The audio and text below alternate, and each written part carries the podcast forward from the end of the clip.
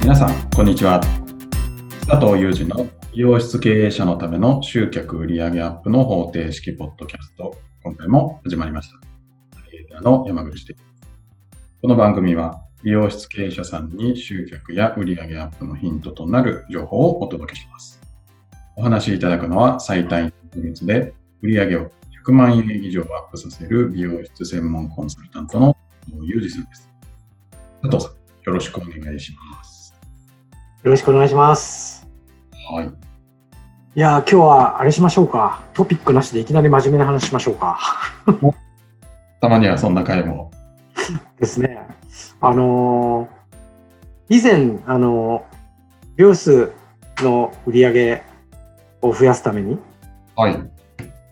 自分のお店、あるいは自分個人の本人のその根本的原因を見つけると、まあ、うまくいかない理由ですよね。はい。つけると改善しやすくなるよとか手の内手の内がやりやすくなるよみたいな話をしたと思うんですけど、うんやっぱり今ほらあの、まあ、コロナもだいぶ落ち着きましたけど売り上げが下がってるっていうことで何をしたらいいのかなっていう問い合わせっていうか質問結構多いんですよ。うーん。で、まあ、その中で、特に個別で対応している人には突っ込んでいろいろ話ができるんですけど、まあ、その中の一部で話をすると、例えばみんな、あれなんですよね、売り上げも欲しい、売り上げも落ちてるんです、単価も上げなきゃいけないと思って、そうそう、うち集客も弱いんですっていう言い方するんですよ。おーなんか課題がたくさんありそうな。そう複数のことをいっぺんにまあ質問してくるというか相談してくるというか悩んでるというか考えてるっていううーん。でこれねあのまあこれ僕の動画とかメルマガ読んでる方はもう分かってると思うんですけどはい。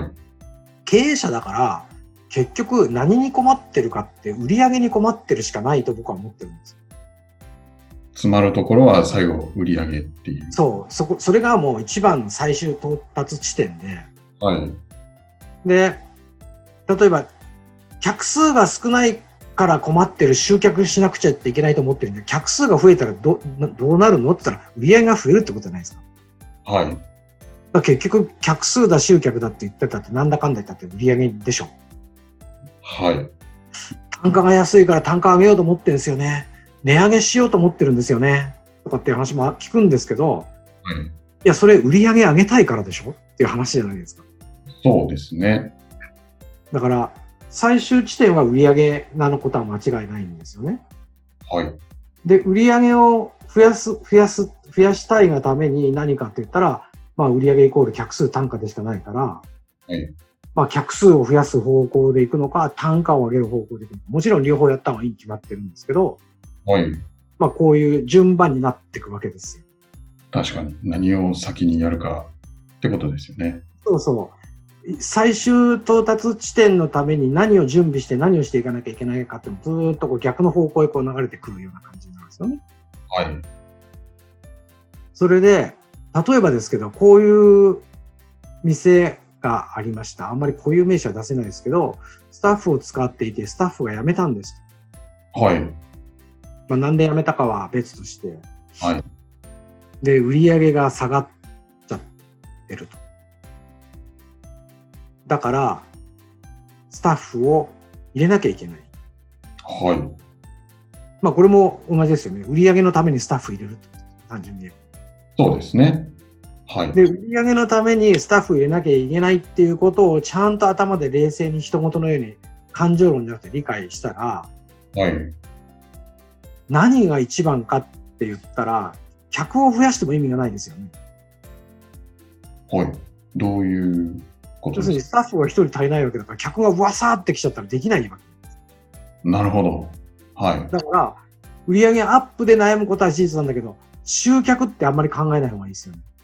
その人が足りない状況で集客を頑張ってもしょうがないってことですそうそうそう。そこに神経使ったりお金を使うっていうのは、本当に無意味なことになっちゃうから、これには2つしかなくて、ススタッフを入れるっていうことを活動するのか、もう一つが、客数が少なくても売り上げが上がる単価を上げようっていうことを考えるしかないわけです。ああ、なるほど。うん、で、じゃあ単価を上げる方法にはどんな方法があるって、まあ、一言ですよ。感情論抜きで、過去に成功したとか失敗したとかどうでもよくて、単価アップにはこんな方法、こんな方法、こんな方法って4つ5つ出てくるわけですよ。はい。で、それを、どれを的的を絞ってやるかって決めていくと、一つ自分の気持ちの中で整理ができるじゃないですか。そうですね。はい。で、もう一つは、その求人なんですけど、はい。まあ、特に美容室は求人めちゃくちゃ苦労してるわけですよ、みんな。はい。で、無料、まあ、ハローワークなんかはただですけど、無料のものから、月額1万円とか、3万円、5万円、10万円、もう上行きゃキリがないほどお金がかかるわけですね。はい。まあ、みんなお金が出したくないわけですよ。まあそうですね。その気持ちはすごくよくわかります、ね。はい。なんだけど、いくら出すかっていうことで考えるよりも、そのスタッフが一人いないことによる損失がいくら出るかって考えた方が僕はいいと思うんですよ。ああ。確かに。で、まあそこそこの、まあとりあえずいてもらった方がいいぐらいのレベルのスタッフであれば、えその人、その子を入れることによって50万以上は上がるっていうことが前提になるんですよ。はい。例えば一人で僕が経営してたとしたら、一人アシスタントを入れることによって、50万以上上げられない僕だったら入れる必要ないと思う。おそのアシスタントさんのあの人件費もかかったり、そうそうそう。えー50万以上の売上アップが見込めないと。そう。神経使うわけじゃないですか、やっぱりいろいろ。じゃあ、スタッフがもっといる店で、スタッフが一人入った時に、やっぱり一人入ることによって、その子がアシスタントだったとしたら、アシスタントのおかげで、客数が回転できるようになって、50万以上売り上げがアップできるよとか、店として。はい。スタイリストであれば1人当たり50万なんてもう当たり前っていうかもう最低ラインだと思うから、はい。まあこれも上げれなきゃ困るわけですよね。うん。だから僕のイメージとしてはスタッフ1人採用するってことはいるかいないかで月に50万の売り上げの違いが絶対出ると思ってる。おーそれはでかいですね。でかいですよね。だからこれ年間にすると600万になるわけじゃないですか。はい。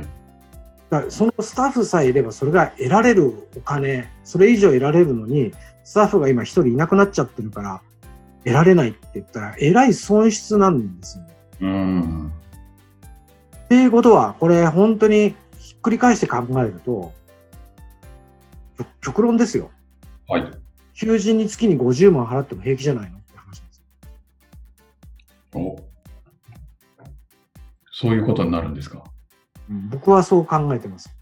例えば、一人入ることによって年間600万の売り上げが上げられる、アップできる、はい。えの中で、求人に3000万かけろってのはちょっとね、って元取るまで相当時間かかりますよねって話になるじゃないですか。そうですね。だけど、もし、まあ今、求人で、美容室の求人で月間50万って、よっぽどの店ですから、はい。あの、多店舗しててみたいな。はい。で、一等地でやっててみたいなはい。感じだと、そのぐらい使ってるのがよく聞くんですよ。はい。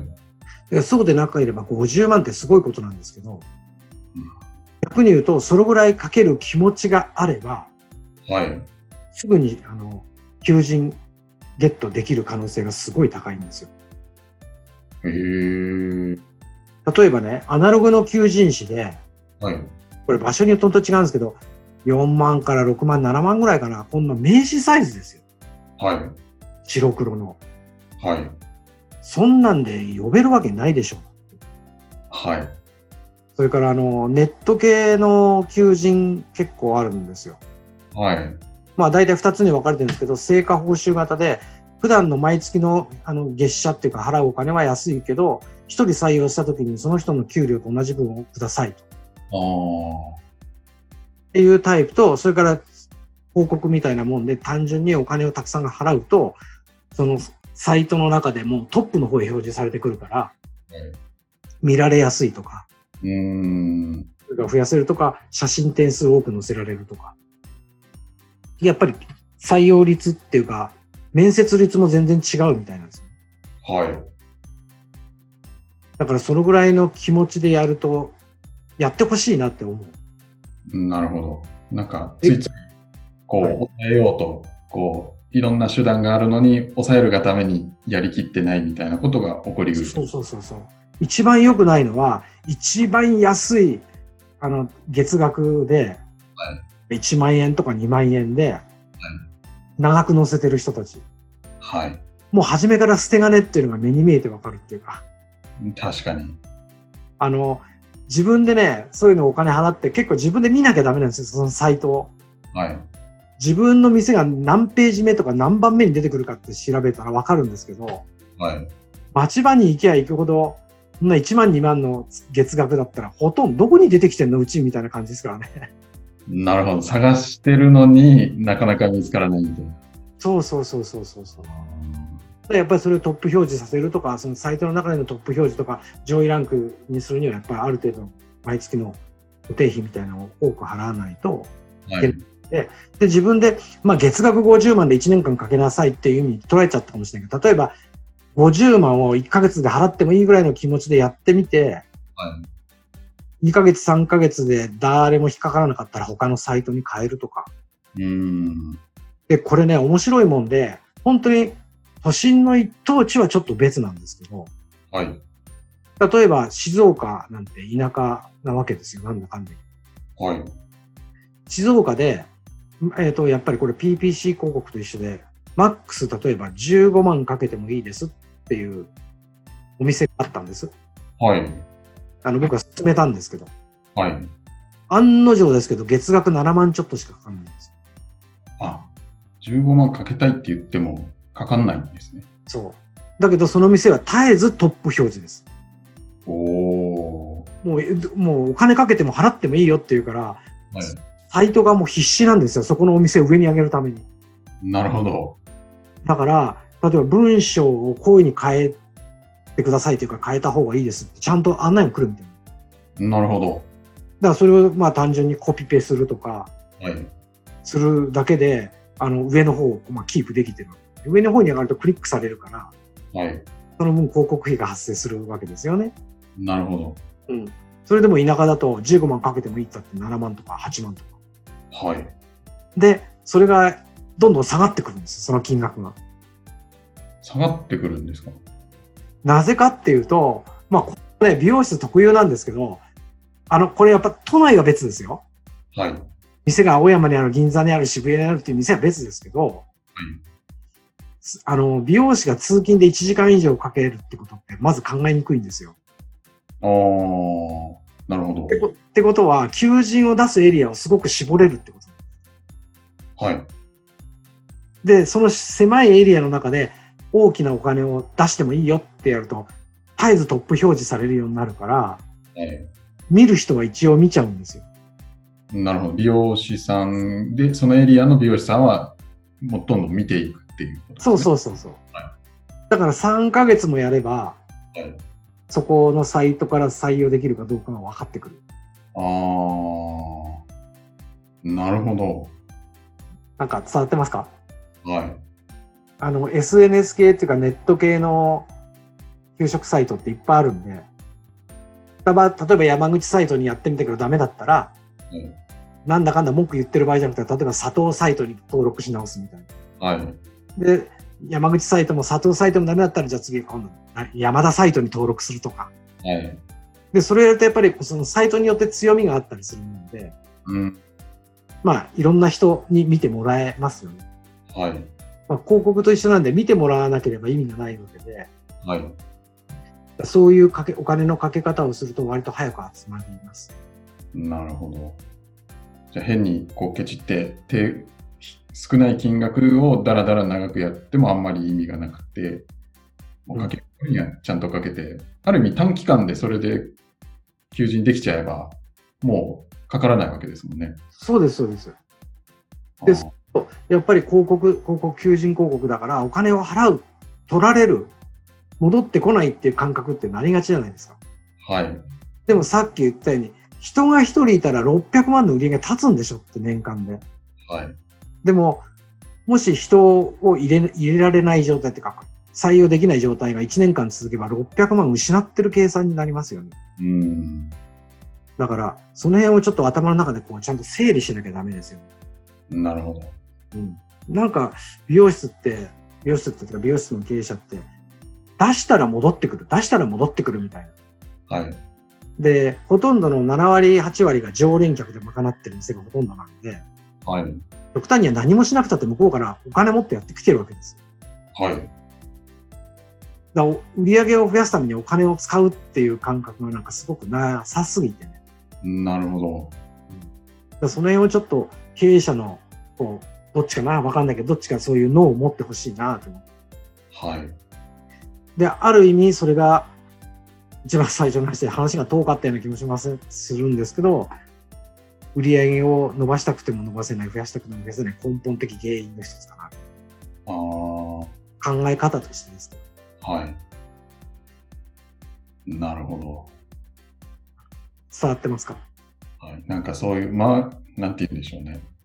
もしかしたらそういう、例えば一人スタッフがいないことで失ってる売り上げの見込みがあったりとか、はそういういのに出てないから、なんかあの手この手でもしかしたらじゃあ人足りないのに集客頑張っちゃってたりとか、そうそうそうそうそうそう。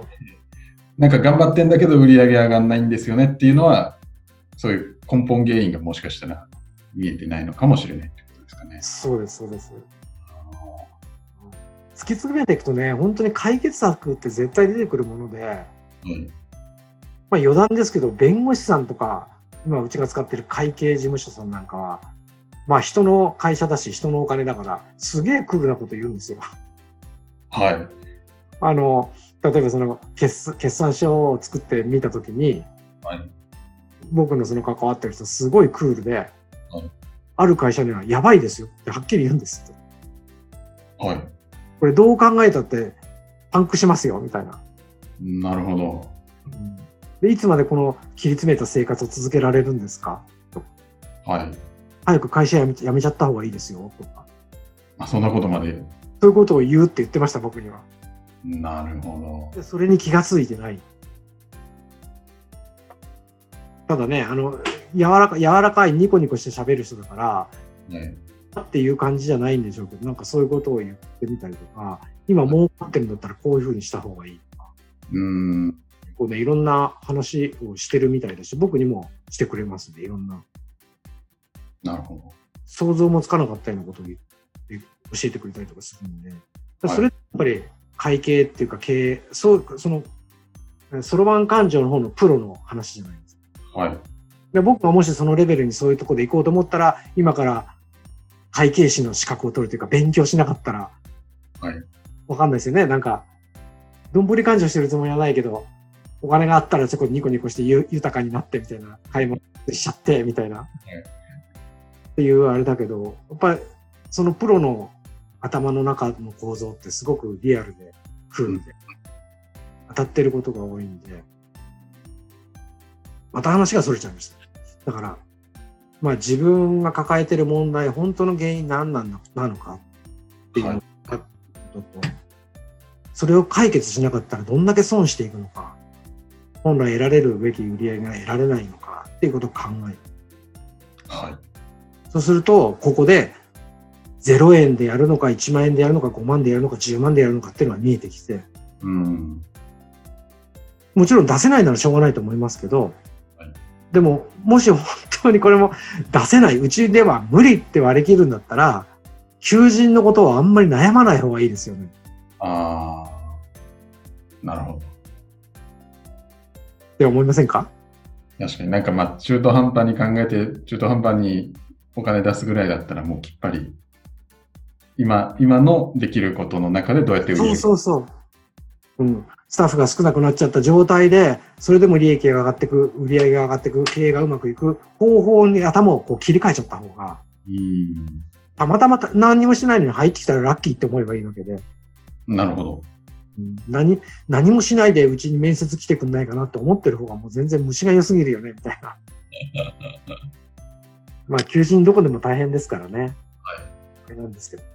まあそんなようなことを、まあ、個別でやってる人なんかで感じた今月でしたね。はい。はい。ありがとうございます。はい。では最後にお知らせです。えー美容室経営者さん、失礼しました。美容室経営者のための集客売上アップの方程式ポッドキャストでは皆様からのご質問をお待ちしております。えー詳細ボタンを押すと、えー質問フォームが出てきますので、そちらからご質問いただければと思います。では今回はここまでとなります。また次回お会いしましょう。ありがとうございました。ありがとうございました。